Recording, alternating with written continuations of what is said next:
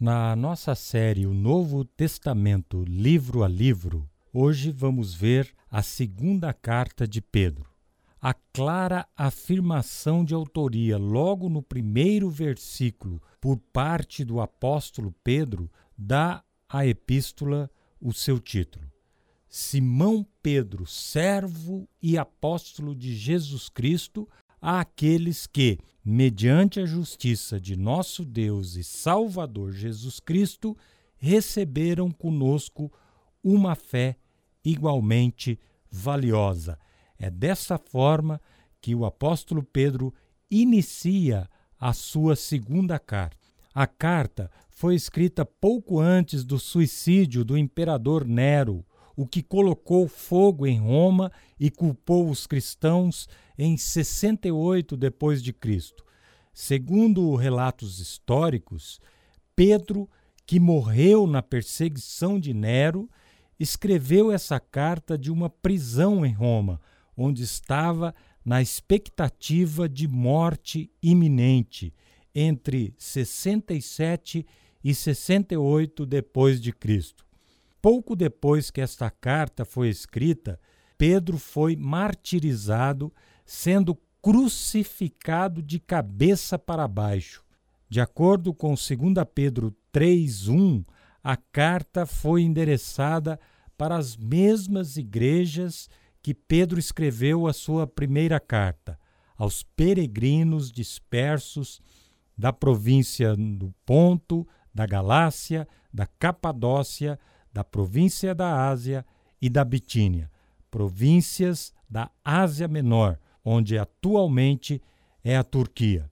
O motivo que Pedro escreveu esta segunda carta é que, desde o momento em que havia escrito e enviado sua primeira carta, Pedro estava cada vez mais preocupado com os falsos mestres que estavam se filtrando nas igrejas da Ásia Menor Embora estes falsos mestres já tivessem causado problemas, Pedro achava que suas doutrinas hereges e seus estilos de vida imorais poderiam resultar em mais danos no futuro.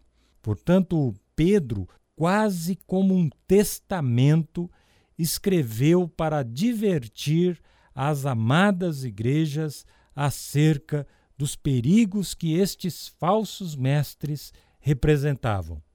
A segunda carta de Pedro é, ao lado da carta de Judas, meio-irmão do Senhor, os escritos mais expressivos e incisivos do Novo Testamento contra os falsos mestres. Vamos tratar dos falsos mestres quando estudarmos Judas. Neste estudo, veremos quais foram as últimas orientações que Pedro deu às igrejas para que elas se mantivessem no caminho da sã doutrina. No capítulo 1 da segunda carta de Pedro, versículos 13 a 15, nós lemos o seguinte: Considero importante, enquanto estiver no tabernáculo deste corpo, despertar a memória de vocês, porque sei que em breve deixarei este tabernáculo, como nosso Senhor Jesus Cristo já me revelou.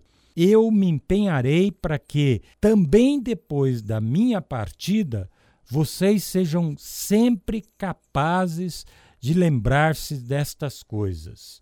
Como dissemos, Pedro, sabendo que iria morrer, escreve às igrejas para que elas sempre se lembrassem destas coisas. Que coisas as igrejas deveriam se lembrar? Deveriam sempre se lembrar de que uma vida santa é evidência da salvação. Se uma pessoa vive de acordo com os preceitos da palavra de Deus, de santidade, ela será mais forte na fé, será mais produtiva na jornada espiritual. No capítulo 1, de 5 a 8, nós lemos o seguinte: Por isso mesmo, empenhem-se para acrescentar à sua fé a virtude, à virtude, o conhecimento, ao conhecimento, o domínio próprio, ao domínio próprio, a perseverança, e à perseverança, a piedade, à piedade, a fraternidade, e à fraternidade, o amor. Porque se estas qualidades existirem e estiverem crescendo em suas vidas, elas impedirão que vocês, no pleno conhecimento de nosso Senhor Jesus Cristo, sejam inoperantes e improdutivos. É o que ele quis dizer. Uma vida santa é a evidência da salvação. Se os cristãos realmente acreditam no que dizem acreditar, eles necessariamente têm que demonstrar excelência moral, conhecimento da palavra de Deus, autocontrole, perseverança, piedade, bondade e amor. O que falta para você que está me ouvindo praticar o evangelho de acordo com o que você crê? Ore nesse instante e peça para que Jesus te ajude nas suas fraquezas, fraquezas estas que são demonstradas através de hábitos, atitudes, por fim, a vida na sua prática diferente da crença, da fé que a pessoa professa. Ore para que o Senhor concilie aquilo que você crê com a maneira que você deve viver pois viver de acordo com a fé que professamos torna as nossas vidas mais produtivas. A outra verdade bíblica que as igrejas deveriam sempre se lembrar é que a palavra de Deus, a profecia bíblica, provém de Deus e não dos homens. A verdade bíblica e a profecia são de Deus, não do homem. Pedro e o restante dos apóstolos morreriam, mas a palavra que eles pregaram permaneceria para sempre.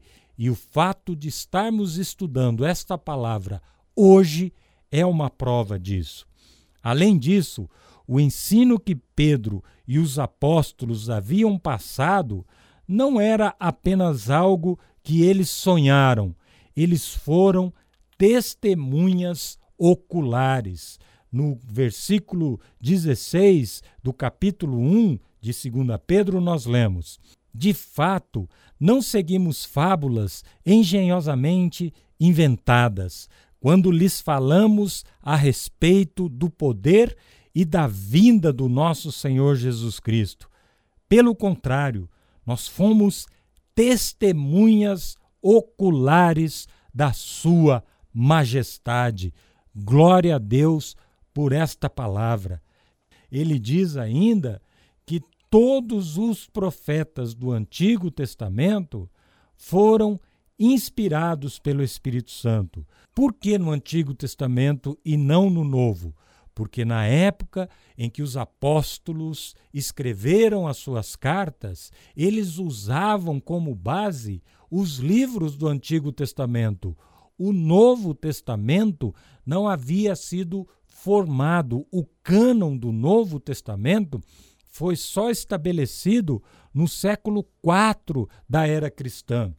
E em 2 Pedro 1, 21, ele diz: Pois jamais a profecia teve origem na vontade humana, mas homens falaram da parte de Deus impelidos pelo Espírito Santo.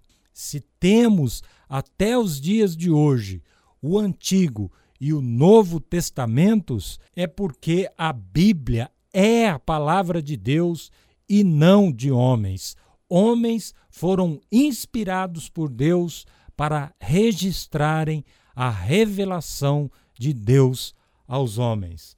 A maneira de você se manter na verdade é conhecer e continuar conhecendo a palavra de Deus. Tudo que você precisa saber sobre Deus está na Bíblia.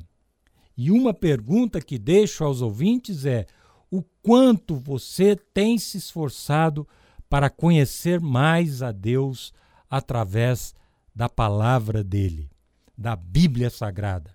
Outra coisa que Pedro faz questão de deixar registrado na sua segunda carta, que as igrejas sempre deveriam se lembrar, é que a volta do Senhor Jesus é iminente. Na segunda carta de Pedro 3, de 8 a 13, nós lemos o seguinte: Não se esqueçam disto, amados. Para o Senhor, um dia é como mil anos e mil anos como um dia. O Senhor não demora em cumprir a sua promessa, como julgam alguns. Pelo contrário, ele é paciente com vocês, não querendo que ninguém pereça, mas que todos cheguem ao arrependimento. O dia do Senhor, porém, virá como ladrão. Os céus desaparecerão como um grande estrondo, os elementos serão desfeitos pelo calor, e a terra e tudo que nela há será desnudada. Visto que tudo será assim desfeito, que tipo de pessoas é necessário que vocês sejam? Vivam de maneira santa e piedosa, esperando o dia de Deus e apressando a sua vinda. Naquele dia, os céus serão desfeitos pelo fogo e os elementos se derreterão pelo calor. Todavia, de acordo com a sua promessa, esperamos novos céus e nova terra onde habita a justiça. Aleluia e amém. Devemos viver nesta esperança, a iminente volta do Senhor Jesus. E ele virá. Os zombadores desprezam a promessa do retorno de Jesus. Mas Pedro diz que ele virá como um ladrão na noite, pois um dia para ele é como mil anos. Como cristãos, devemos viver de maneira que não sejamos surpreendidos com a volta do Senhor. Ele diz no versículo 14 do capítulo 3: Portanto, amados, enquanto esperam estas coisas, empenhem-se para ser encontrado por ele em paz, imaculados e inculpáveis. Você está preparado para a volta iminente do Senhor Jesus? Para terminarmos, eu quero dizer que líderes como Pedro e Paulo passaram, mas a igreja permaneceu firme na fé, porque seguiram as suas recomendações. Nós só podemos seguir firmes na fé se seguirmos as orientações que os apóstolos nos deixaram pela inspiração do Espírito Santo que está nas Escrituras Sagradas. Que o Senhor nos abençoe. Amém e amém.